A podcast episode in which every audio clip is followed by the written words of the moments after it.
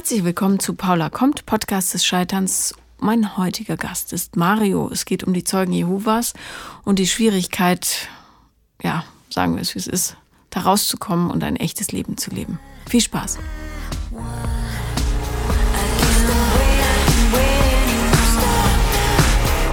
Herzlich willkommen, Mario.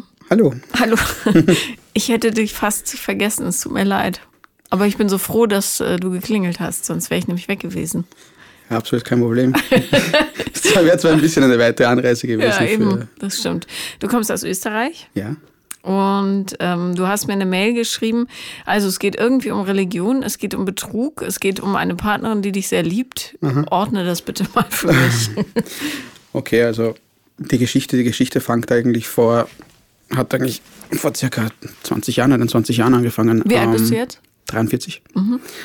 Und ähm, ich habe in meinen jüngeren Jahren ähm, ja, relativ viele Beziehungen gehabt und meistens immer so kurze Sachen, so typische Teenie-Beziehungen und so dergleichen. Und habe dann eine etwas längere gehabt und war eigentlich grundsätzlich immer auf der Suche ähm, ja, nach, nach einer schönen Beziehung. Und das war halt immer wieder schwierig. Durch, durch viele schlechte Erfahrungen, die ich gemacht habe, war es halt immer ein, wie soll ich sagen, ja, es sind einfach Dinge passiert, die ich mir nicht erklären konnte und ähm, ich habe eben dann ja einfach so eine große Suche begonnen, ja, sei es jetzt in der Beziehung, sei es jetzt auch in, in, in religiösen Themen und dergleichen. Ich habe mich mit vielen Themen beschäftigt und habe natürlich auch aufgrund meiner Familie, dadurch, dass meine Großmutter eine Zeugin Jehovas war vor, ich glaube, 50 Jahre lang, bis sie dann verstorben ist, vor zwei Jahren, glaube ich. Und ähm, meine, die Schwester meines Vaters mit ihrem Mann sind auch Zeugen Jehovas und ich habe halt immer in meiner Zeit, die ich halt dort verbracht habe, immer wieder gesehen, dass sie halt so ja, einfach eine gute Beziehung führen. Und Also meine, äh, du hast es idealisiert, oder? ich habe das auf eine gewisse Art und Weise, sagen wir mal, vielleicht idealisiert, ja. Ja, weil ich mir einfach gedacht habe, rundherum zerbricht alles und die leben einfach weiter und sind halt glücklich und zufrieden und ähm, ja, und habe das halt irgendwie auf eine gewisse Art und Weise wahrscheinlich idealisiert. Und ich habe dann, ähm, meine jetzige Frau habe ich mit 15 oder mit 16 kennengelernt. Ähm, hat aber grundsätzlich in dieser Zeit, in dieser Jugendzeit, ist da wohl gar nichts passiert jetzt zwischen uns. Ähm, es hat sich dann mit 20 hat sich das geändert. Da haben wir uns dann wieder getroffen. Wir haben uns so jedes halbe Jahr durch gemeinsame Freunde hin und wieder getroffen. Und ja, das hat sich dann einfach geändert. Es ist dann wieder, wieder halt zu einem Kuss gekommen und so hat halt das ganze Thema dann begonnen. Und mir war aber von Anfang an natürlich bewusst, dadurch, dass ich mit dem Thema Zeugen Jehovas immer konfrontiert war, war mir auch bewusst, dass eine Beziehung nur möglich ist, wenn mich, ich mich halt auch glaubenstechnisch dafür entscheide. Ja. Weil eine. Das, okay, das war für sie Voraussetzung. Das war für Sie Voraussetzung, das ist auch im generell der Welt, also der Welt der Zeugen Jehovas Voraussetzung. Ach so, okay. Ist jetzt nicht, ein, ist jetzt nicht ein Muss, aber es wäre, es ist grundsätzlich immer eine Voraussetzung. Es wird nie dazu angeraten, es außerhalb der Religionsgemeinschaft Mhm. Und zu tun. Freunde und Freundinnen davon da eigentlich auch nicht sein. Nein, es gibt auch keinen Sex vor der Ehe. Okay, gab es bei euch auch nicht. Nein. Okay. Gab es natürlich auch nicht. Ich meine, ich hatte zwar meine, ich habe meine, meine Erfahrungen, ich habe sehr viele Erfahrungen in meiner Jugend gemacht, aber wie gesagt, bei ihr war das halt dann alles anders. Und ich habe mich halt dann dazu entschieden, mit meinem Onkel dieses Bibelstudium, so wie man es nennt, ähm, zu beginnen. Ähm, dadurch, dass ich in religiöser Hinsicht immer so ein kleiner Suchender war, hat mich das natürlich fasziniert, wenn einem jemand erklärt, wie die Offenbarung zu verstehen ist und wie halt verschiedene andere äh, biblische Lehren zu verstehen sind und wie halt, weiß ich nicht, wie halt teilweise die Vergangenheit, also die Zukunft vorausgesagt wurde durch dieses Buch und was auch immer. Und ich glaube, dass wenn jemand auf einem, so, einem, so einer spirituellen Reise ist, dann kommt einem halt alles sehr, sehr logisch vor, alles sehr, sehr interessant vor und dann lässt man sich halt auf dieses Thema ein, ja. Okay. Ja. Ja, naja gut, und vor allem, wenn man bedenkt, dass du ja das ähm, durchaus äh, wahrgenommen hast, dass andere Menschen da eine sehr stabile Beziehung führen. Da- Ja, natürlich. Das kann man natürlich. da schon. das, das hat sicher noch dazu, dazu gespielt, ja. Und es ist halt dann auch so, wenn man dann in diesem, in diesem Thema dann drinnen ist, wenn man sich halt mit diesem Thema befasst und man geht ja auch dann mit dieser, mit dieser Verlobung, jetzt sage ich mal unter Anführungszeichen, jetzt nicht nur eine Beziehung mit dieser Person ein oder eine Verpflichtung mit dieser Person ein, sondern es ist ja auch dann vom religiösen Aspekt her natürlich sehr, sehr ernst, nennen wir es jetzt mal so, ja. Dann, dann hält man sich halt an dieses, an dieses Versprechen und dieses Thema. Ne? Und es gab halt bei mir dann in diesem, in diesem Augenblick, wie ich dann beim Standesbeamten gestanden bin und ähm, dann diese Fragen gekommen sind, von wegen, jetzt willst du jetzt nicht, gab es halt bei mir ja einfach diesen Augenblick, wo ich mir gedacht habe, nein, scheiße, ich weiß nicht. Ja? Und wobei ich mir dann gedacht habe in diesem Augenblick, ja, man tut das dann einfach so ab, man denkt sich, jetzt kriege ich kurz kalte Füße und dann das wird schon werden und mhm. ja, und du hast dich jetzt dafür entschieden und zieht das einfach Fall durch. von nicht aufs Bauchgefühl gehört. Genau. Ja. Okay. Ja. Mochtest du diese Frau besonders oder? Ja, natürlich. Ich meine, wir haben, wir haben uns in der, in, in der Vergangenheit sehr, sehr, oft gesehen gehabt. Also durch diese, durch diese fünf Jahre lang, die wir eigentlich nie zusammen waren, haben wir uns öfters gesehen und wir haben uns eigentlich immer sehr, sehr gut verstanden und das hat sich auch dann einfach fortgesetzt, ja. Aber war es Liebe? Schwierig, das jetzt zu beantworten. Aufgrund auch meiner aktuellen Gefühlssituation, ja. Ja, also, okay. Aber ja, ist ja interessant zu wissen, weil manchmal hat man ja Sehnsucht nach etwas, was ähm, gar nicht äh, durch die Personen abzudecken ist, sondern es ist so, so ein Bild von etwas, wonach mhm. man strebt, nämlich akzeptiert zu werden und ja. Aufgenommen zu sein, keine Ahnung. Ja. Ja. Okay, also ihr habt schlussendlich geheiratet? Wir haben schlussendlich geheiratet und ja, haben dann die ersten, die ersten Jahre sind eigentlich ziemlich gut gelaufen. Ähm, ähm, es war halt, ähm, ja, weißt du, wenn man, wenn man, ich glaube, wenn man, wenn man vorher relativ viele Erfahrungen macht, auch jetzt sind, was die Sexualität betrifft und dergleichen, und man dann einfach mit einem Partner zusammenkommt, wo man eigentlich nicht weiß, was einem erwartet, ja, weil man diese Erfahrung nicht gemacht hat, dann stellt das wahrscheinlich in einer gewissen Hinsicht schon ein großes Hindernis dar, ja. Und mhm. es hat dann von meiner Seite ich meine, ich kann jetzt nicht sagen, es hat nicht funktioniert, also es war jetzt nicht in Ordnung, aber es war irgendwas hat immer gefehlt. Ich kann nicht sagen, was es genau war, aber irgendwas hat immer gefehlt und deswegen war halt auch bei diesem Thema jetzt jetzt ist nicht so wahnsinnig war so wahnsinnig viel los, ja. Auch es ist auch es ist auch so ein es ist auch so ein großes Tabuthema ja, innerhalb der, der Gemeinschaft. Ja. Also da jetzt offen über irgendwelche sexuellen Interessen zu sprechen oder irgendwelche Praktiken zu sprechen, das ist dann sofort böse und das, das geht gar nicht. Gibt es denn äh, ähm, so Richtlinien, was geht und was nicht? Also zum Beispiel Homosexualität geht gar nicht, mhm. aber das ist halt in sehr vielen christlichen äh, Religionen sowieso sehr verbreitet. Ähm, ja, grundsätzlich, grundsätzlich würde ich jetzt nicht sagen, dass irgendwas nicht geht, aber es ist einfach ein, ein komplett Tabuthema. Mhm. Ja, also es wird nicht darüber geredet, es ist äh, Masturbation und sonstige Dinge sind auch verboten. Ja.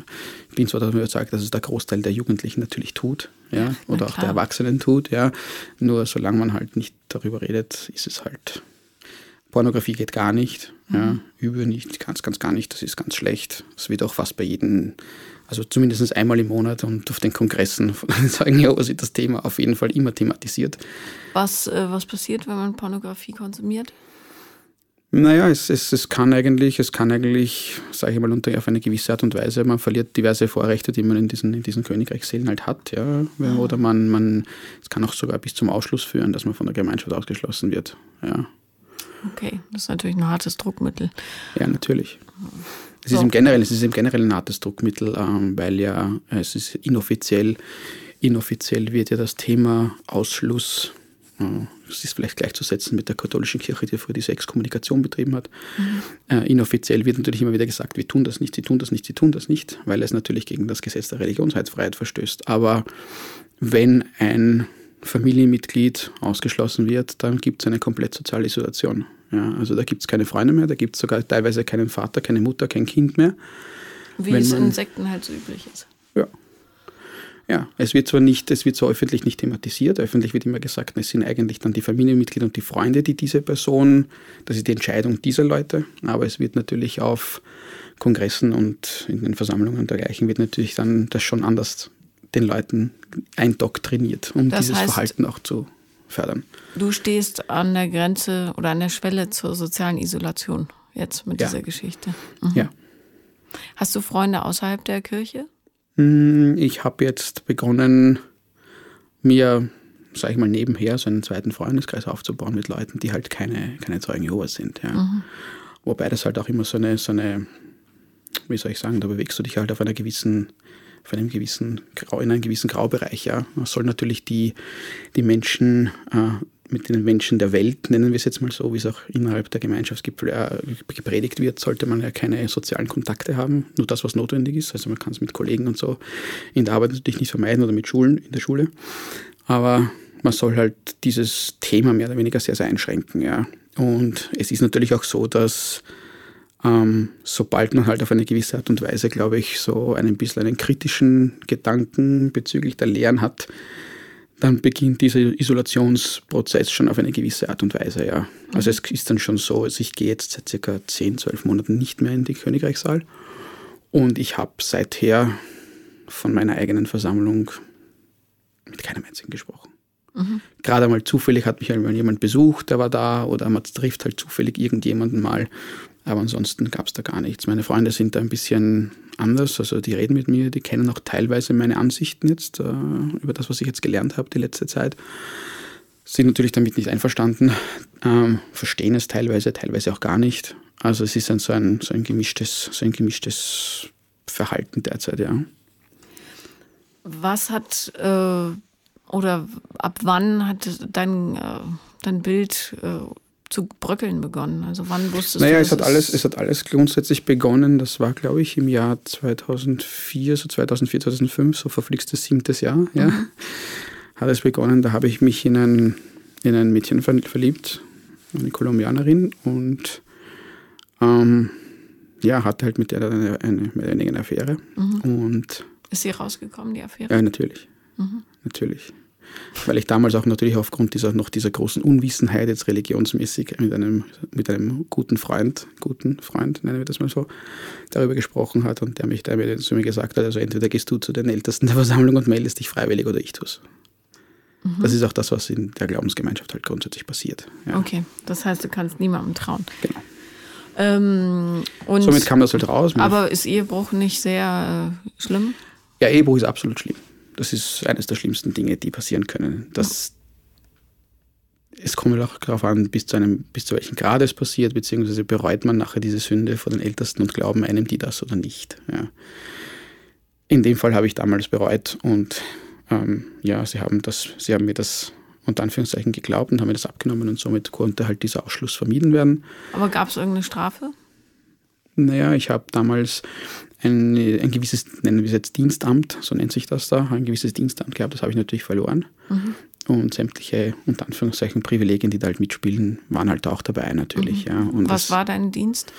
Ah, das, das nennt, sich, nennt sich einfach Dienstamtgehilfe. Das ist halt, es gibt halt in, den, in der Hierarchie gibt es da mehr oder weniger die, die Brüder und Schwestern, nennen wir es jetzt mal so. Dann gibt es halt die Dienstamtgehilfen und dann gibt es die Ältesten. Die Ältesten haben halt die Hauptverantwortung über die Versammlung. Und die Dienstamtgehilfen sind halt im Prinzip Assistenten, die halt bei bestimmten Programmen mithelfen und bestimmten anderen Themen halt einfach dabei sind. Mhm. Ja. Okay. Und ja, da gab es halt dann, da gab es halt dann diesen, diesen Entzug oder vom Dienstamt, nennen wir es jetzt mal so. Und ähm, hatte natürlich dann auch eine große Auswirkung natürlich auf die Beziehung mit meiner Frau wie das rausgekommen ist, natürlich. Mhm. Ja. Was hat sie, also wie ist sie damit umgegangen? Ähm, na, sie hat es mir verziehen. Sie hat es mir verziehen. Es hat natürlich beziehungsweise natürlich ein bisschen einen Bruch gegeben, weil natürlich das Vertrauen weg war, das ist eh klar, verstehe ich auch. Und ähm, ja, aber sie hat mir dann am Ende des Tages verziehen. Mir ging es einige Zeit natürlich sehr, sehr schlecht, weil man sich natürlich nicht nur jetzt die Vorwürfe macht, oh, was ist, warum habe ich das jetzt getan oder was ist da jetzt passiert, das brachte mich natürlich dann wieder zurück zu meiner Entscheidung zum Ja sagen oder Nein sagen. Und das ist halt das alles im Kopf abgelaufen und dann gleichzeitig aufgrund dieser jahrelangen Doktrinierung natürlich machst du dir Gedanken, oh, wie stehe ich jetzt vor Gott da, wie stehe ich jetzt da, werde ich jetzt trotzdem würdig sein, in dieses Paradies, von dem halt mehr oder weniger immer gepredigt wird, einzugehen und dergleichen. Also man macht sich da sehr, sehr viele Vorwürfe. Ja, für mich, ich komme aus einer Wissenschaftlerfamilie, für ja. mich ist dieses Gottkonstrukt, wie es in Kirchen oder ja. In, ja vielen Kirchen gepredigt wird, völlig fremd darum. Ja, kann also, ich verstehen. Das ist ein Gedanke, der mir nie kommen würde. Wie stehe ich vor Gott da? Hm, hm. Aber interessant. Was natürlich, was natürlich noch dazu kommt, ist dann, äh, ich habe auch von der Erfahrung äh, meiner Eltern natürlich auch sehr, sehr viel mitbekommen. Mein Vater hat meine Mutter mehrmals betrogen. Äh, ich habe erst später von einem Bruder erfahren, von einem Halbbruder erfahren, von dem ich gar nichts gewusst habe. Durch zufällig, weil ich ein Foto gefunden habe und ich gedacht habe, der schaut so aus wie ich. Ist er älter oder, oder jünger? Äh, ich habe absolut keine Ahnung.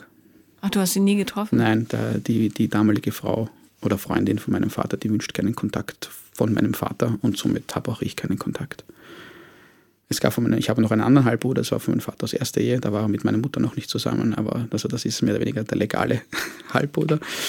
Ähm, der hatte aber mit, wie ich 14 war, einen Autounfall und ist seitdem im Wachkoma. Mhm. Also, ähm, ja, hätte mich eigentlich immer interessiert, wie dieser zweite Bruder ist oder was Aber den kannst Leben du erfinden. Ja, kann ich natürlich, ja. Ich habe es jetzt noch nicht gemacht. Aber ja, und ja, aufgrund dieser vielen Affären, meine Mutter hat mich natürlich dann in der Vergangenheit immer wieder mitgenommen. Ja. Nur, dass ich das ähm, nochmal klar habe, mhm. nur dein Onkel war Zeuge Jehovas, deine Eltern aber nicht. Nein, es okay, war nur meine Großmutter plus die Schwester meines Vaters und ihr Mann. Ah, ah okay. Das waren die so, einzigen. Ja, genau. Ja. Okay. Ähm, waren die nicht verzweifelt, dass du da auch zum Zeugen wurdest? Meine Eltern? Ja, ja natürlich. Sie haben mir das von Anfang an versucht auszureden. Mhm. Klar, klar. Mein, okay. Vater, mein Vater ist überhaupt so einer, der ist, glaube ich, so eher in diesem Bereich, so wie du. Ja, also der befasst sich sehr viel mit Dingen wie Deniken und dergleichen und glaubt halt an die Außerirdischen und alles Mögliche. Also an alles, was irgendwie wissenschaftlich versucht wird zu erklären. Also mein Vater ist da, was Gott betrifft, eigentlich gar nicht. Meine Mutter eigentlich auch nicht. Glaubst du nicht an die Existenz außerirdischen Lebens? Ähm, tja, ich habe hab jetzt, ich hab jetzt sehr, sehr, viel, sehr, sehr viele Dinge gelernt, alles, was jetzt äh, von diesen religiösen Themen betrifft. Ich habe mich mit sehr vielen Dingen befasst und ich kann dir jetzt ganz ehrlich sagen, ich weiß im Moment nicht mal, ob ich jetzt an eine Existenz Gottes glauben würde oder nicht. Also ich bin derzeit wirklich so abgedriftet von dem Thema, weil mich halt dieses ganze Thema, das ganze Thema Religion ist extrem, so extrem enttäuscht hat ähm, dass ich sogar jetzt die Existenz Gottes in Frage stelle, ob es das überhaupt gibt oder nicht. Ja. Mhm. Was wahrscheinlich ein ziemlich großer Schritt ist, wenn man in ja, so einer Gemeinschaft. Auf alle Fälle. Ja. Ähm, deine Frau war natürlich nicht glücklich über die Affäre mhm. und hat es sich vermutlich auch spüren lassen, weil ja, natürlich. sie natürlich. Natürlich weil Schande auf sie geworfen ja. wurde.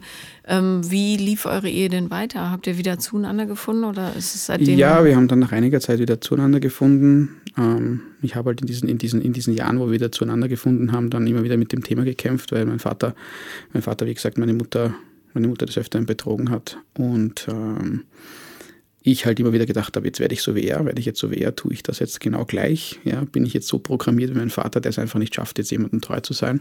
Habe mir dahingehend natürlich auch sehr, relativ viele Schuldvorwürfe gemacht, Schuldvorwürfe gemacht und habe mir eigentlich im Endeffekt immer wieder gedacht, bevor mir das jetzt passiert, beende ich das. Mhm. Ja, bevor, mir, bevor ich jetzt so werde wie er und das alles heimlich tue, beende ich das. Ja. Die Ehe meinst du? Genau. Mhm. Genau, weil ich habe mir gedacht, warum passiert mir das? Warum mache ich jetzt genau das Gleiche? Das, weil du unglücklich bist. Genau. Ja, das, war, das, ist, das ist der Punkt. Und das ist ja. eben diese Frage, die ich mir wieder gestellt habe. Aber du bist halt in dieser, in dieser Phase drinnen, einerseits bist du verheiratet und einerseits hast du einen Partner, der dich, der dich sehr liebt. Mhm. Und auf der anderen Seite bist du in einer Religion drinnen, bei der Ehescheidung nur dann geht, wenn wirklich Ehebruch passiert. Und aber das auch nur wieder so lange gültig ist, solange du deine Frau nicht, solange bis dir deine Frau vergibt. Sobald deine Frau vergi dir vergibt, ist dieses ganze Ehegelübde wieder vollkommen intakt. Mhm. Das heißt, ich hätte mich theoretisch von meiner Doch. Frau trennen können, aber hätte aber mein Leben lang keinen neuen Partner haben können, weil sobald ich einen neuen Partner gehabt hätte, weil du biblisch nicht frei bist, und wenn ich einen neuen Partner gehabt hätte, dann hätten sie mich auch, wäre ich mehr oder weniger auch ausgeschlossen worden und sozial isoliert worden. Okay, oh Gott. Oh Gott. ähm, okay, das heißt, du hättest ähm, dich im Grunde nochmal erwischen lassen müssen, damit genau. deine Frau dich dann rausschmeißen kann. genau. Du, ja, okay. Genau. Ähm, gut. Ist ja erstmal nicht passiert, oder? Nein, die Beziehung, die Beziehung ging halt weiter über, über mehrere Jahre. Es kam halt bei uns dann auch immer das Thema auf, sollen wir jetzt Kinder haben, sollen wir nicht Kinder haben. Und ich glaube auch, dass ich unbewusst dieses Thema Kinder sehr weit rausgeschoben habe. Ja? Mhm. Einfach nur deswegen, weil ich mir einfach nicht sicher war. Und meine erste Tochter ist dann unter Anführungszeichen passiert. Ich meine, passiert ist immer blöd mhm. zu sagen, weil ja, es passiert nichts ohne nichts. Ja, geht, ja. ja, genau. Mhm. Ist dann mehr oder weniger passiert und es war dann für mich klar, dass ich gesagt habe, wenn ich eine Tochter kriege, ich eine zweite. Mhm. Weil ich ein Einzelkind war und weil ich das eben nie wollte für meine Tochter. Und Wie alt sind die Kinder jetzt? Äh, vier und sechs. Das heißt aber, würdest du dich jetzt trennen, würdest du deine Kinder nicht mehr wiedersehen? Naja, das ist derzeit so ein, so ein zwiespältiges, ähm, ein, ja, wie sollte man das jetzt sagen? Das ist ein, ein, sehr, sehr, ein bisschen ein komplizierteres Thema. Solange die Kinder, solange die Kinder sich noch nicht als Zeugen Jehovas getauft haben, es gibt ja keine Kindertaufen, sondern Taufen, die halt im jugendlichen Alter passieren. Mhm. Manchmal auch viel zu jung, aber das regeln halt verschiedene Eltern anders. Ja. ähm, sobald sie Zeugen Jehovas werden würden, Getaufte sind und ähm, mehr oder weniger ich ausgeschlossen werden würde, dann ja, dann sollten sie theoretisch keinen Kontakt mit mir haben. Es wird bei manchen Menschen wird das, äh, die nehmen das ein bisschen anders, ja. Vor allem wenn man im gleichen Haushalt lebt, dann geht es halt nicht anders. Aber zum Beispiel, wenn man außerhalb äh, des Haushalts lebt, dann kann das natürlich sehr oft passieren. Das passiert auch sehr, sehr oft, dass halt dann zum Beispiel Töchter oder Söhne mit dem Vater nicht mehr sprechen oder die Mutter und der Vater mit dem Sohn nicht mehr sprechen oder dergleichen. Okay, das also heißt, du hast ein kleines Zeitfenster jetzt, um dich genau, zu entscheiden. Genau. Äh, wäre es für deine Frau, ähm, würde es in Frage kommen, die Zeugen zu verlassen? Nein. Niemals. Also nie, nach dem jetzigen Stand nicht. Nach mhm. dem jetzigen Stand nicht. Als wie dann, wie dann die zwei Kinder auf die Welt gekommen sind, das war dann bei mir auch so, da hat sich dann das, wie soll ich sagen, ich sage jetzt nicht das Weltbild verschoben, aber man wird halt dann mit sehr vielen Dingen konfrontiert, die man früher nicht hatte. Ja. Mhm. Also man merkt dann, man stellt sich immer die Frage, jetzt will ich jetzt nicht meine Kinder genauso erziehen, wie ich erzogen wurde, weil ich bei meinen Eltern das und das gesehen habe. Das versucht man natürlich nicht zu machen. Sehr oft passiert es dann, dass man doch Dinge tut, die, die man halt nicht will oder in manchen Dingen, in manchen Situationen vielleicht auf eine gewisse Art und Weise reagiert, wie man nicht reagieren will. Aber ich war halt in diesen fünf Jahren so beschäftigt mit den Kindern, dass ich halt an das Thema Beziehung im Prinzip gar nicht mehr gedacht habe. Ja. Das ist dann alles so nebenbei gelaufen. Ja. Ich meine, die, die, die Väter oder die Mütter, die, die Kinder haben, die wissen das wahrscheinlich auch, dass das eine sehr intensive Zeit werden kann. Und ich habe in diesen fünf Jahren nicht viel nachgedacht. Und jetzt sind halt meine Kinder vier und sechs und es hat dann mehr oder weniger, ich habe dann vor knappen zwei Jahren, habe ich dann wieder eine kurze Affäre gestartet. Mhm. Wie bist du an die rangekommen? Ähm, durch eine App. Mhm. Tinder oder was? Hm, nein, ich glaube, es war nicht Tinder, ich glaube, es war Badu, glaube ich. Achso, also das heißt, du bist auf mehreren Plattformen unterwegs. ich war auf mehreren Plattformen unterwegs, ja. Okay. Es, äh, weißt, ich, du, weißt du, es war ist, äh, ja, ähm, ich, ja, grundsätzlich würde ich so ein Verhalten natürlich nicht begrüßen, aber ich verstehe, ja. unter welchem Druck du stehst. Ja. So, um das mal ja. einzuordnen. Okay. Also mhm. es, es, ist natürlich dann auch jetzt, das, es war dann die, die Zeit mit den Kindern sehr, sehr intensiv. Ich habe da ist natürlich dann sexuell gar nichts gegangen, ja, für zwei Jahre lang. Und ich habe dann einfach, ich war dann einfach neugierig, was, was, was passiert da draußen, ja. Und dann, wie gesagt, dann habe ich halt dieses, dieses Mädel kennengelernt, mein Mädel, 39 Jahre alt war sie. Und ähm, da ist dann einige Zeit was gelaufen, affärenmäßig. Sie hat mir dann auch, äh, ja, sie hat mir dann einfach auch die Augen geöffnet, auch was das Religiöse betrifft. Er hat gesagt, mach dir wirklich mal Gedanken, schau dir vielleicht das und das mal an. Und das habe ich dann auch wirklich gemacht. Und bin eigentlich jetzt seit, seit fast einem Jahr ähm, nicht mehr im, im Königssaal gewesen, habe mich mit sehr, sehr vielen Dingen beschäftigt ähm, und die mich eigentlich mittlerweile zur Überzeugung gebracht hat, dass das alles auf, auf Lügen passiert, ja, dass das dass da eine, eine große Manipulation passiert und eine große ähm, ja, Doktrinierung passiert innerhalb dieser Gemeinschaft, sodass äh, alles außerhalb der Gemeinschaft komplett äh, dämonisiert wird und somit befasst sich auch keiner mit irgendwelchen Themen außerhalb. Man soll halt nur die Publikationen lesen der Organisation, man soll nur in die Versammlungen gehen, man soll im Internet ja nicht nach Antworten suchen und das und das und das, weil das ist alles dämonisch und alles schlecht und alles böse. Das sind nur Leute, die einen vom Glauben abbringen wollen.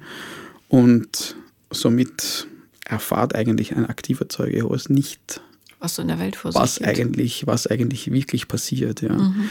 Dadurch, dass ja die Zeugen Jehovas auch 2013, glaube ich, war, dass in diese neuen Medien reingegangen sind und jetzt relativ viel über ihre, ihre, ihre Webseite jw.org machen. Also die bringen halt sehr, sehr viele Videos jetzt raus und, und, und wo halt mehr oder weniger das, Verhalt, das Verhalten gezeigt wird, wie man sich in verschiedenen Situationen verhalten soll. Und ähm, das hat natürlich auch für sehr viele Leute die Chance geboten, da jetzt auch Dinge, mehr oder weniger Informationen zu leaken und Informationen herauszubringen, die man eigentlich als normaler Zeuge was nie sehen würde. Ja. Mhm. Aber wenn man dann danach sucht, dann findet man teilweise Dinge, wo man sich dann wirklich die Frage stellt, echt jetzt? Mhm. Wie konnte ich da nur irgendwie reingeraten oder das oder da wirklich das alles glauben, ja? Also da bricht ein komplettes Gerüst zusammen, ja, dass du dir 20 Jahre aufbaust an nicht jetzt nur an, an Glauben, sondern auch an sozialem Netzwerk und alles, weil es ist ein, ein, ein soziales System, ja. Mhm. Und auf einmal, auf einmal fängt diese ganze Wand an zu bröckeln, ja. Und dann auf einmal fällt dieses Ding in dieses Kartenhaus in sich zusammen und dann fragst du dich jetzt nur noch, war es jetzt wirklich 20 Jahre lang, war ich jetzt da drinnen, 20 Jahre lang habe ich jetzt diesen ganzen Blödsinn geglaubt und, und ja, 20 Jahre und Anführungszeichen verloren. Ja, indem ja, ich jetzt, dir leid um die Zeit? Ja, natürlich. Also mhm. ich habe jetzt 20 Jahre lang, das ist, ist ein blödes Beispiel, aber ich habe 20 Jahre lang keinen Geburtstag gefeiert, weil es halt bei den Zeugen Geburtstag geht nicht. Ähm, Hast du jetzt schon mal einen Geburtstag nein. gefeiert? Immer noch ich meine, ich habe meine, meine Kinder noch nie einen Geburtstag gefeiert. Meine Kinder hatten bis jetzt noch kein Weihnachten. Das sind alles Dinge, das sind alles Dinge die in der Organisation nicht, nicht, nicht getan werden. Und ähm. Was sucht deine Frau dort? Also ich glaube, sie hat einfach der Gottglauben dorthin geführt und dadurch, dass du halt, wenn du halt dann wirklich da rein doktriniert wirst und, und unter Anführungszeichen erzogen wirst. Ist sie ja, als Kind? Mit elf Jahren. Ja. Mhm. Oder mit zwölf Jahren. Wenn du mhm. halt da wirklich rein doktriniert wirst, dann dann mehr oder weniger stellst du auf eine gewisse Art und Weise, das habe ich auch getan, dann stellst du halt die, die Organisation und Gott auf eine Stufe. Somit ist alles, was die Organisation sagt, von Gott und somit ist alles, was die Organisation sagt, wahr und richtig. Mhm. Und somit wirst du auch, wenn du nicht wirklich jetzt einmal zu zweifeln beginnst, ob das jetzt wirklich der Fall ist, dann wirst du aus diesem, aus diesem gesamten Konstrukt niemals ausbrechen. Das heißt, du wirst oder äh, anders gefragt, bist du entschlossen, das, äh, diese Ehe aufzulösen?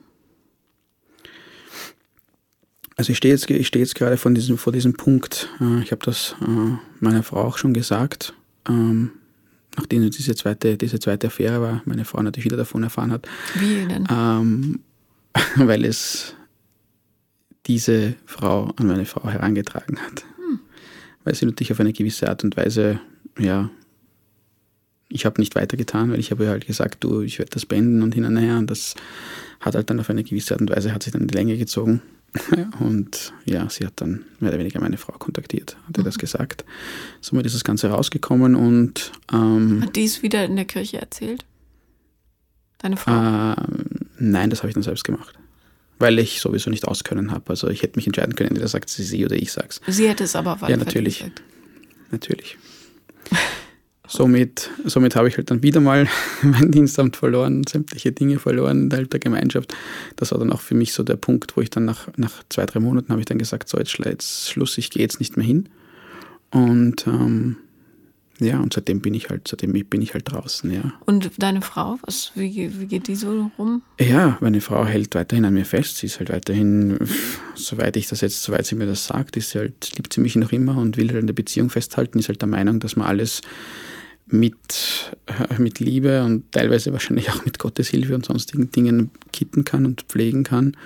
Ähm, wir haben dann auch letztes Jahr haben wir eine kurze Therapie begonnen das war so eine Paartherapie, da haben wir so ein Wochenende gemacht, das mir aber grundsätzlich, glaube ich, eher mir geholfen hat, weil es sehr viel über Vergangenheits- und Persönlichkeitsaufarbeitung geht, von Dingen, von Erfahrungen in der, in der, in der Kindheit, wo ich sehr viel über mich gelernt habe. Mhm. Und wir waren dann auch bei so einem Dialograum, wo halt verschiedene Paare zusammenkommen und dann wird halt ein Dialog gebildet. Aber das war von der Kirche? Nein, nein, das war schon nee, außerhalb, okay. ja. Das war schon außerhalb. Und, aber da hatte ich immer das, da hatte ich immer das Gefühl, dass ich dort reingehe und ich sehe halt die ganzen Pärchen dort, alle total verliebt, aber können halt nicht miteinander, weil sie halt alle irgendwelche Päckchen aus der Vergangenheit mittragen.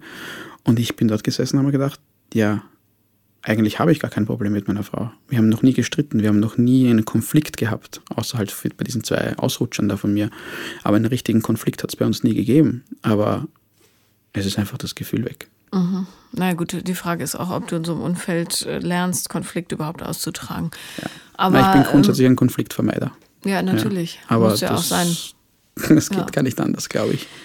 Gäbe es eine Möglichkeit, äh, deine Frau quasi in langsamen Schritten an die Welt zu gewöhnen? Ich meine, ich habe sie schon mit ein paar Themen konfrontiert. Es ist halt relativ schwierig, es ist halt extremst schwierig, hier etwas zu erreichen. Mhm. Ja, weil natürlich dann auch ihr soziales, komplettes Umfeld davon abhängt, natürlich auch die Beziehung zu ihrer Mutter, die auch eine Zeugin ist. Ja. Mhm. Also es hängt da so ein großer Ballast dran und deswegen glaube ich auch, dass ein Großteil der Zeugen Jehovas einfach diesen, diesen Inaktivstatus behält, ja, wo ich jetzt sage, ich gehe jetzt nicht mehr in die Versammlung, aber ich mache jetzt auch nichts, was irgendwie ähm, gegen die Regeln ist, beziehungsweise wenn ich was tue, dann verheimliche ich das, dann hast du natürlich auch immer wieder damit zu kämpfen, dass du überall, wo du hingehst und egal was du tust, immer wieder deine Schulter schauen musst, ob dich nicht irgendjemand sieht. Das heißt, du führst im Prinzip dieses Doppelleben. So ist es die einzige Möglichkeit, wie du diesen inaktiven Status behalten kannst und dann, und dann wird es auch diesen sozialen Verlust jetzt nicht geben. Ja? Aber sobald du, sobald du irgendetwas tust, was gegen die Regeln verstoßt, dann ist die soziale Isolation da. Aber das heißt, du hast nur Pest und Cholera zur Auswahl eigentlich. Ganz genau. Also ich könnte mich entweder entscheiden zu sagen, jetzt okay, ich bleibe in der Beziehung, ähm, wo ich meiner Frau jetzt vor ein paar Wochen ja gesagt habe, schau, ich sehe dich, ich liebe dich als Freundin, ich liebe dich als Mutter meiner Kinder, ja. Aber ich als Beziehungsmensch fühle ich dich nicht mehr. Wie hat sie darauf reagiert? Ja, es ist halt, es ist halt dieses, wie soll ich sagen, dieses typische, vielleicht auch versuchen zu verstehen Verhalten, auch aufgrund der religiösen Prägung, einfach so, jetzt da, weiß ich nicht, ich gehe jetzt da, ihr Mann geht jetzt da durch einen Burnout oder ihr Mann geht jetzt da gerade durch irgendeine Krise und deswegen, deswegen zweifelt er die Religion an, deswegen zweifelt er die Beziehung an und zweifelt einfach alles in seinem Leben an, ja. Wobei das Thema, das Thema mit der mit der Beziehung schleppe ich ja schon einige Zeit mit mir herum, wo ich mir nie sicher war. Äh, das Thema Religion schleppe ich auch schon mit, mit mir herum, weil ich halt immer wieder gemerkt habe, dass es einfach Dinge gibt, mit denen ich nicht einverstanden bin. Aber man zieht das dann halt einfach durch, weil man natürlich dann drinsteckt und diesen wahnsinnigen sozialen Druck rundherum hat. Ja. Weil sich einfach ein Leben komplett auf Null stellt, sobald man da ausbricht. Naja, nun bist du ja ein äh, soziales Wesen und ich glaube nicht, dass es dir so schwer fallen wird, äh, Freunde da draußen zu finden. Ähm, was ich viel trauriger finde, ist, dass du deine Familie verlieren würdest. Und. Bis zu einem gewissen Grad, ja. Naja, die Kinder, darum geht es mir in erster Linie. Ja, mir auch. Und das ist auch für mich das Thema, wo ich jetzt derzeit in einer Situation bin, wo ich einfach in dieser das Gefühl habe, ich sitze in dieser Beziehung drinnen, weil ich halt einfach meine Kinder nicht verlieren will und meine Kinder nicht verletzen will. Ich bin halt, wie soll ich sagen, einer von den Vätern, der, wenn es sein würde und es eine Bedingung wäre, ich soll die Kinder mitnehmen, dann würde ich sie mitnehmen, ja. Also als die Verantwortung für meine Kinder und die Liebe zu meinen Kindern, die ist, ähm, ja, die, die wird nie verschwinden, ja. Es erlaubt dir deine Frau mit den Kindern was zu unternehmen? Weltliche Dinge? Ja, natürlich. Also herum, mit ihnen was unternehmen und solche Dinge, ja, das, das geht schon, ja. Ich meine vielleicht. Aber es ist halt, wie soll ich sagen, es ist halt so eine, du kannst halt, weiß ich nicht, es wird halt alles, es wird halt alles, es ist, es ist halt alles unter Anführungszeichen halt irgendwie schlecht, ja. Du kannst halt, also, Was aber nicht dein Problem ist. Nein, nein, natürlich nicht. Natürlich mhm. nicht. Ich meine nur, vielleicht wäre es eine Möglichkeit, die Kinder, ähm, den Kindern die Welt zu zeigen, und äh, so vielleicht deine Frau langsam mitzunehmen, was, wie gesagt, auch zwischen all den schrecklichen Möglichkeiten, die du hast, auch nur eine von den schrecklichen Möglichkeiten wäre, aber ähm, so, dass du wenigstens deinen Raum so gestalten kannst, wie du es möchtest und hm. nun kannst du mit denen wahrscheinlich nicht ins Planetarium gehen und sagen, schaut mal, da gibt es 10 Millionen Trilliarden anderer Sterne auf denen möglicherweise auch Leben ist, wenn die in der Kirche jedes Mal hören, nein, nein, es gibt nur uns und Gott und äh, der bestimmt übrigens alles, auch wenn hier nur noch Scheiße passiert auf diesem Planeten. Äh, aber es ist Gottes großer Wille. Das ist natürlich ein bisschen kompliziert, aber es wäre eine Möglichkeit. Ja. Ja, das ist auch im Prinzip grundsätzlich ein Thema, auf das ich halt versuche hinzuarbeiten. Ich will halt einfach ihnen auch einen Weg zeigen, der halt abseits von diesem, von dieser ganzen Religionsgeschichte passiert, ja. Und das ist, äh, wo ich halt einfach nur als gutes Beispiel vorangehen kann und dann nur das Herz, an das Herz und, und den, den freien Gedanken meiner Kinder appellieren kann und hoffen kann, dass sie das auch so annehmen dann und im Endeffekt dann auch sagen, irgendwann, wenn sie mal dann älter sind, dass sie sich dann vielleicht nicht für diesen Weg entscheiden, sondern eine eigene Entscheidung treffen. Ja. Und mhm. das ist auch etwas, wo ich, wo ich hinarbeiten will. Es ist halt wahnsinnig schwierig, wenn du dann halt von, von außen her so einen wahnsinnigen Druck hast, ja, wo halt die Kinder dann in diesen Königreichsaal mitgehen, wo die gesamten Freunde meiner Frau alle Zeugen Jehovas sind, wo es halt wirklich nur um dieses Thema geht, ja.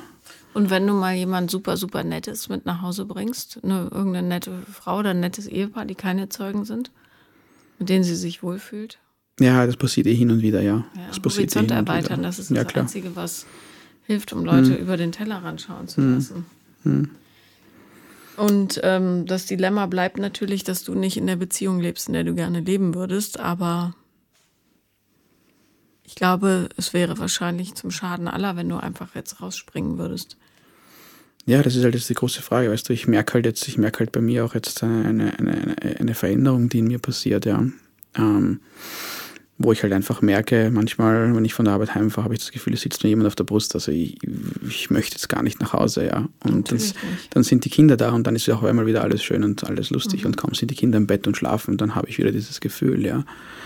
Und ähm, ich bin halt derzeit auf einer, auf, in einer Situation, wo ich mir denke, richte ich jetzt nicht innerhalb der Beziehung mehr Schaden an, als wenn ich draußen wäre. Ja.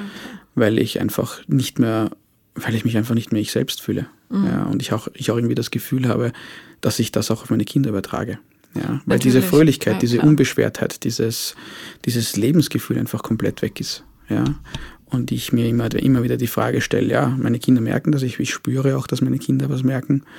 Und ich denke mir immer, was ist besser? Ihnen vielleicht jetzt unter Anführungszeichen das Lebensbild der perfekten Familie zu zerstören, aber sie dadurch wieder lieben zu können, wie ich es mir vorstelle, weil ich wieder glücklich bin in meinem Leben oder in dieser Beziehung zu bleiben, nur um ihr Weltbild nicht zu zerstören. Ja. Mhm. Ich glaube, da geht es gar nicht so sehr um deren Weltbild, weil Kinder sehr, äh, sich sehr gut anpassen, aber grundsätzlich ist äh, das wahre Leben zu leben, also das ehrliche Leben zu leben, natürlich vorzuziehen. Äh, die Frage ist, ähm, und da würde ich dir vielleicht vorschlagen, mal zu einem Sektenbeauftragten zu gehen, weil die sicher Erfahrungen damit haben ähm, was der Weg ist, der am wenigsten Schaden anrichtet. Weil es wird so oder so. Hm. Die Beratung habe ich schon gemacht. Ähm, es ist halt ein bisschen, ja, es ist halt ein sehr, sehr kompliziertes Thema, weil halt diese, die, dadurch, dass die Zeugen Jehovas mittlerweile eine Religionsgemeinschaft sind und keine Sekte mehr sind, ja, ist halt die Sektenberatung erstens grundsätzlich nicht zuständig. Äh, zweitens ist halt, dass dadurch, dass es unter Anführungszeichen eine, eine, eine Religion ist, man kann halt nicht, man kann halt nichts dagegen machen. Also diese, diese, diese soziale Isolation, die offiziell nicht existiert, inoffiziell jedoch schon, da kann man nichts dagegen machen. Das ist das, weil die Organisation natürlich dann behauptet, ja, das kommt nicht von ihnen, das kommt von den eigenen, von den eigenen Mitgliedern, die halt dann entscheiden, das so zu leben, ähm, weil sie halt der Meinung sind, dass das biblisch ist, dass aber dieses dieses Bibelwissen von der Organisation kommt, ist dann wieder ein anderes Thema. Ja.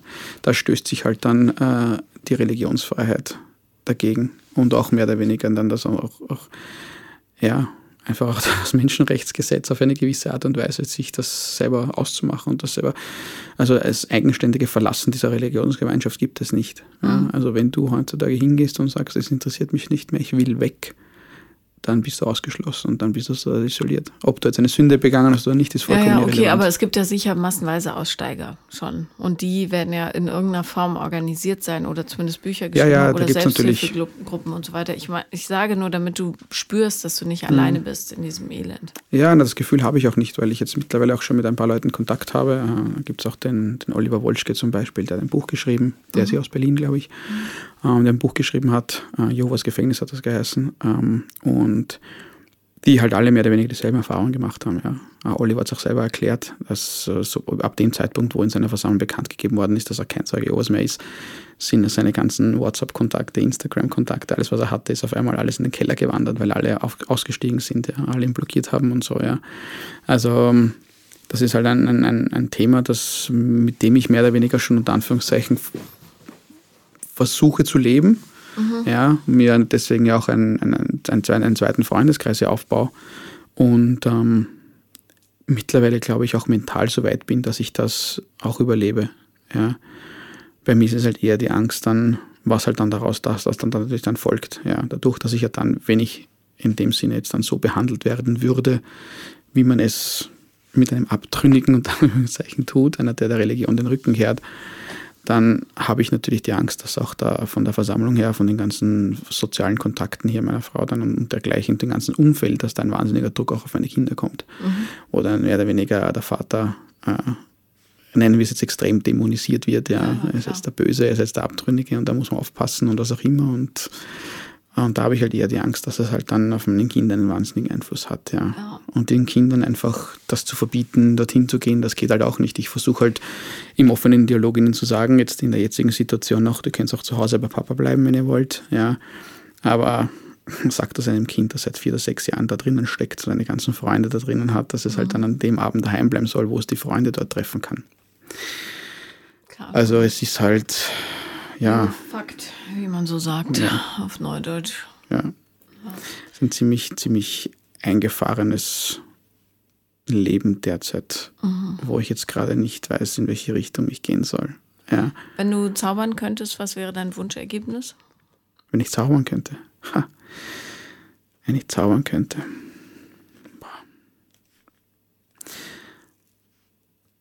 Ich glaube, ich würde mir einfach eine eigene Wohnung wünschen.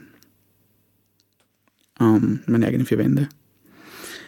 Wo ich ähm, einfach so leben kann, wie ich leben will. Wie ich es möchte, wie ich sein kann, der ich sein will. Ähm, und ja, dass ich einfach einen, einen, einen super Draht zu meinen Kindern habe, dass ich mit ihnen viel Zeit verbringen kann, dass ich ihnen die Welt zeigen kann und dass ich ihnen zeigen kann, was auch was außerhalb so passiert. Und dann natürlich auf eine gewisse Art und Weise hoffentlich dann auch einen, einen Partner finde, mit dem es einfach funktioniert, weißt du, wo einfach die Interessen gemeinsam da sind, wo einfach es einfach passt. Ich meine, Traum, Traumbeziehung gibt es nirgends. Ähm, wir alle haben unsere Fehler, wir alle nehmen diese Fehler in unsere Beziehungen mit. Einen Idealpartner gibt es auch nicht. Aber ja, keine Ahnung, wo ich einfach das Gefühl habe, wenn ich jetzt nach Hause fahre, ich will nach Hause kommen oder wenn ich auf Geschäftsreise bin, ich will nach Hause fliegen. Einfach sowas. Mhm. Ja. Dann musst du dir das bauen. Ja. Anders geht's nicht. Hm. Ja, das ist halt, das ist genau, das ist genau diese Schwierigkeit, weißt du, diesen, diesen Schritt zu machen aus diesen, diesen Schuldgefühlen, aus ähm, jetzt bist du derjenige, der die Familie zerstört, du bist derjenige, der die Freundschaften zerstört, du bist derjenige, der alles zerstört, so wie ich das bis jetzt auch schon gehört habe von einem von, von Freundschaften sind, äh, basieren nicht auf Zwang. Ich weiß. Dann sind es keine Freunde, ja. weißt du? Versuch das einen Zeugen Jehovas zu erklären. Ja, gut, aber ich kann es dir erklären. Du bist ja, ja kein es geht Zeuge mehr. Es geht nicht. Äh, also zumindest innerlich nicht. Ja. Ähm, also Freundschaft ist immer freiwillig. Anders funktioniert es. Sehe ich auch so mittlerweile, ja. ja. Und dann verlierst du im Grunde auch nichts. Mhm. Außer die Kinder. Ja. Und äh, ja, da kann ich dir, fürchte ich, jetzt auch keinen ganz geraden Weg nennen. Ich, äh, ich würde immer noch an das Herz deiner Frau appellieren. Hm. Ja, was, was, was, das, was, die, was die Kinder betrifft, ist das Einzige, was ich noch versuchen kann, ja. Und wie gesagt, ich habe das Gefühl, dass es der Beziehungsmensch einfach nicht mehr ist. Und deswegen habe ich auch sehr stark das Gefühl, dass ich da raus muss. Mhm. Ähm, ob ich meine Frau hingehend zukünftig beeinflussen kann, was jetzt das Religiöse betrifft, das weiß ich nicht. Äh, das ist ein Thema, das muss man sehr, sehr langsam angehen.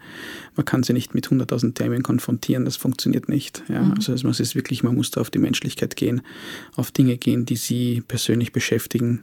Ja, auf Erlebnisse. Ja, genau. Und dann vielleicht das auf diese Art und Weise versuchen.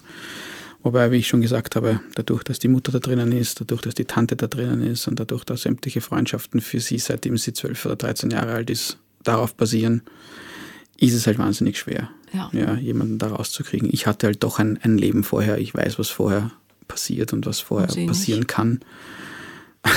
und dass es auch schön sein kann. Aber wenn man diese Erfahrung nie gemacht hat, dann lebt man halt in dieser kleinen Scheinwelt wo man sich halt sein Leben da irgendwie zurechtrückt. Ja. Es ist schwierig, aber es ist nicht unmöglich. Und solange es immer noch einen Hoffnungsschimmer gibt, finde ich, kann man es hm. versuchen. Hm. Ja, mehr kann ich nicht, glaube ich, nicht tun hier. Mhm. Die Entscheidung, die Beziehung zu beenden, muss ich, muss ich treffen. Ähm, die kann mir sowieso keiner abnehmen. Ich versuche halt nur irgendwie diese, diese wahnsinnigen Schuldgefühle und dieses wahnsinnige, wie soll ich sagen, dass ich halt diese Angst mit mir mittrage, dass ich halt meinen, meinen Kindern einfach das, mhm. das Leben zerstöre, Verstehe. weißt du. Ich glaube nicht, dass du es zerstörst, nicht mehr, als es diese Gemeinschaft sowieso schon tut. Hm. Du eröffnest nur eine andere Sichtweise. Hm. Und schmerzhaft ist es so oder so. Egal was kommt.